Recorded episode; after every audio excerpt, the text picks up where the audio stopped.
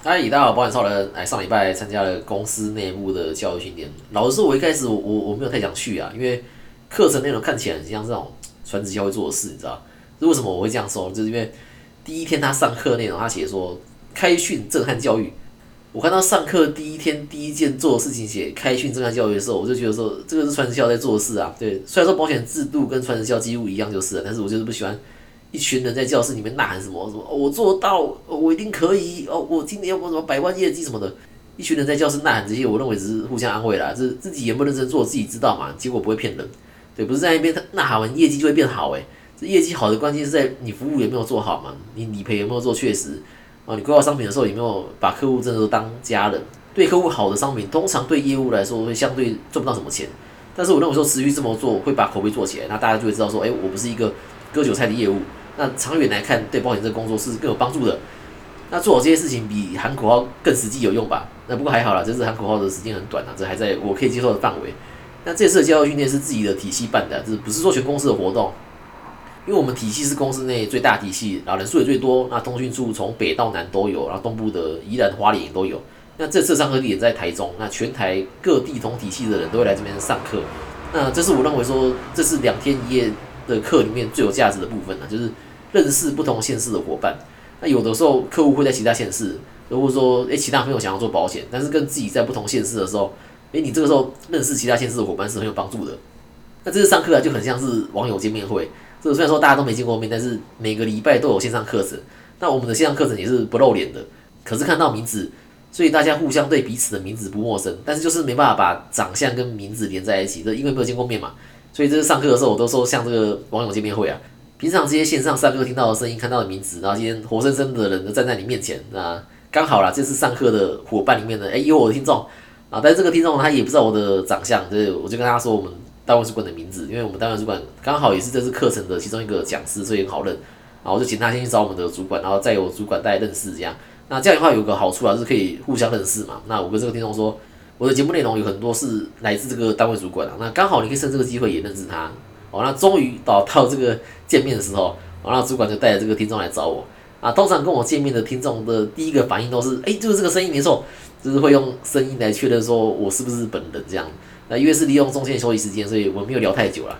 啊，这个听众就有回馈跟我说，他想要抖内我，但是他没办法抖，因为我有开抖内的连接，但是连接还要手动复制贴上哦才能抖。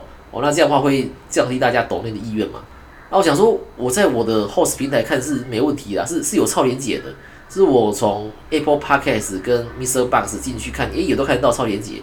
那 Podcast 是这样子啊，就是你要找一个 host 平台嘛，然后把节目内容上传到这个平台，然后这个平台就会帮你发布到各大的 Podcast App，像是 Apple Podcast、Google Podcast、KKBox、Spotify 这些。那所以我唯一能编辑的地方也是就在 host 的平台。那我的 host 平台是上岸，呃，我唯一能编辑的地方也是在这里的。那这位听众。他收听节目使用 Castbox，那我看他的画面的确是没有抖内的超连接啊，就变成说抖内还是可以，只是说变麻烦了。我看到这里会研究一下，说看怎样才能让这个连接可以正常使用。进入主题前，先来更新一下石师傅的近况。台新的时候这边原本可以当第三章，那经过几天的轰炸，哦，已经宣布从一月九号开始，石师傅还是会继续销售，但是改成说只接受正本收据，就是只当第一章的意思啊。那台新的时候呢，有消息说会在发布这集的这天，就是一月八号停停止销售。那这是不是真的就不确定？那一切就以公务为主了。那这几天有看到脸书在社团有人发问问说，哎，台影的十字是不是真的要停了？如果是的话，哎，他投保，哎，我觉得这这没什么好问的，这你有需要就投保，你不需要就不要保嘛。是为什么你要用有没有停售来判断要不要投保呢？难道没停售你就不保了吗？自己有没有需求跟停不停售一点关系都没有嘛？那如果说台银的寿也停的话，自己就剩安联人寿了。但是安联人寿的主约成本高啊，要用主约寿险保额最低要三十万。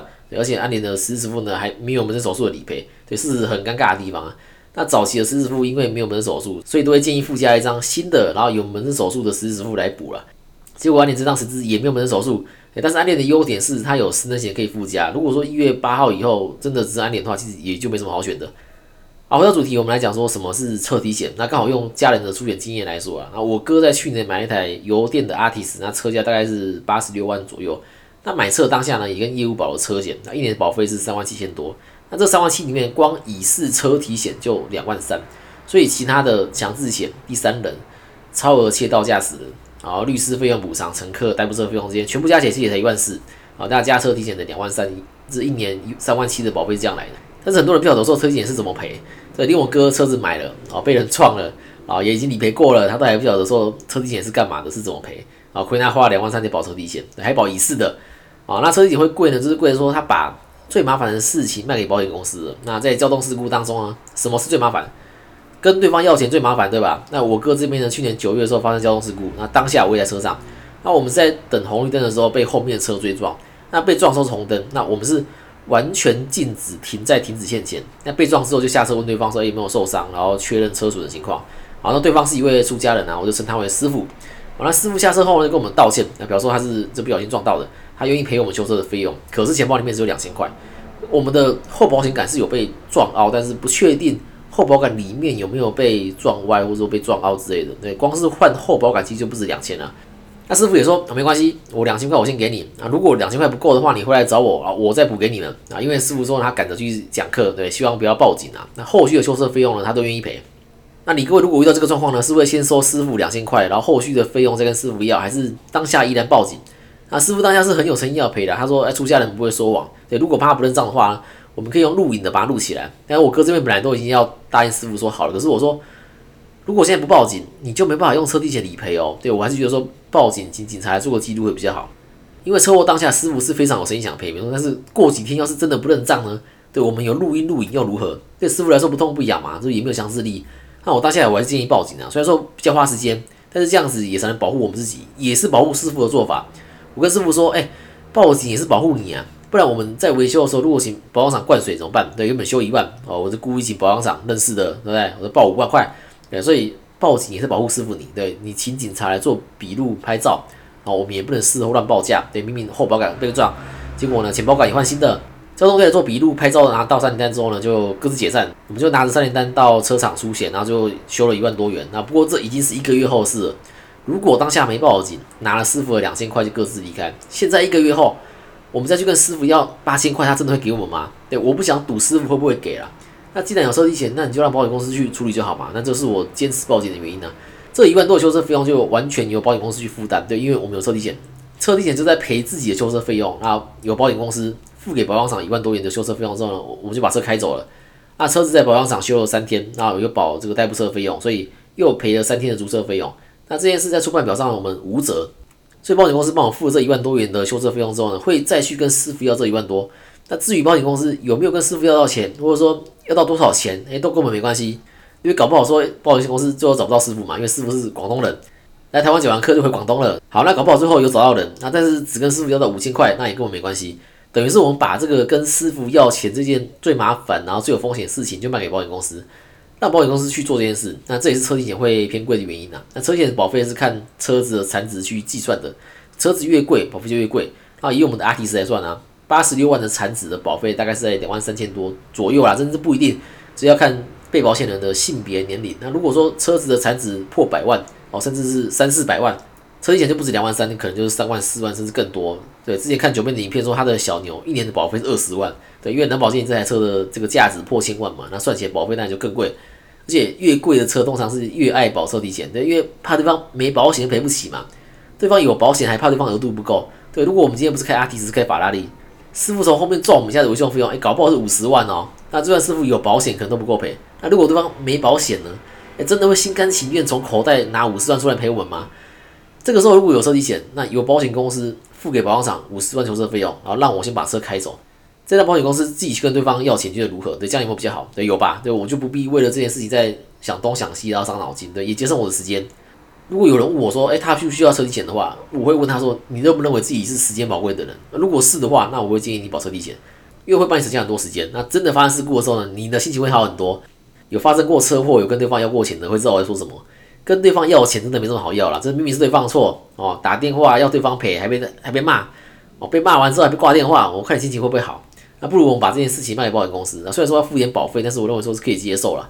那车体险呢，它也会随着车子的残值减少，保费也会变得越来越便宜，但是保障效果一样。但是差别差在说，如果撞到全损，整台车要报废的话，赔的钱也是当年度车子的残值。那这个残值会写在每年车险续保单上面，所以都会建议说附加车体全损免折旧，因为第一个月全损跟第十二个月全损还是有差，而且全损免折旧这条也不贵。建议车体险都保的人也都加上这一条啦。还有就是车体许可使用免追偿，除非你很确定你的车完全不会借给任何人，对，不然也会建议加免追偿。对，一样刚刚的情况，如果再没加上免追偿的话，对，车子不是我开，可能是朋友开的话，一样会赔错车费用。但是赔了之后呢，保险公司除了会跟师傅要钱的，也会跟这个朋友要钱，那这个时候就尴尬了嘛。这明明车子是有经过车主同意才开走，但是发生事故后呢，还被保险公司追讨修车费用。那这个情况最常发生在男女朋友身上哦，男生把车借给女朋友开，对，或是女生借给男生开都是，然后发生车祸，完了车体险呢赔了男朋友修车，事后保险公司会跑去跟女朋友要钱的这个这个尴尬情况。要避免这个尴尬情况，只要附加车体许可使用免追偿就可以，那保险公司就不会跟女朋友要钱，而且免追偿呢要售便宜，一年大概五百块左右。然后让你不会因为保险公司去跟女朋友要钱而被分手，哦，那这样听起来有没有瞬间觉得这个免税账是一定要加的感觉？要加这个也只有在有保车险情况才需要加啦。如果是只有保第三人的话是不用附加的，也不能附加，因为第三人责任险有车主同意使用的话就可以理赔，但是车体险就算有车主同意使用，没加免税账还是会被保险公司追讨，所以建议大家还是要附加一下。OK，那介绍到这边，那接下来帮我五星好评加留言，有保险相关问题或者是需求可以到 I 去找我。或是有什么想对我说的话，可以在下面留言，那我会在节目最后念出来。拜拜。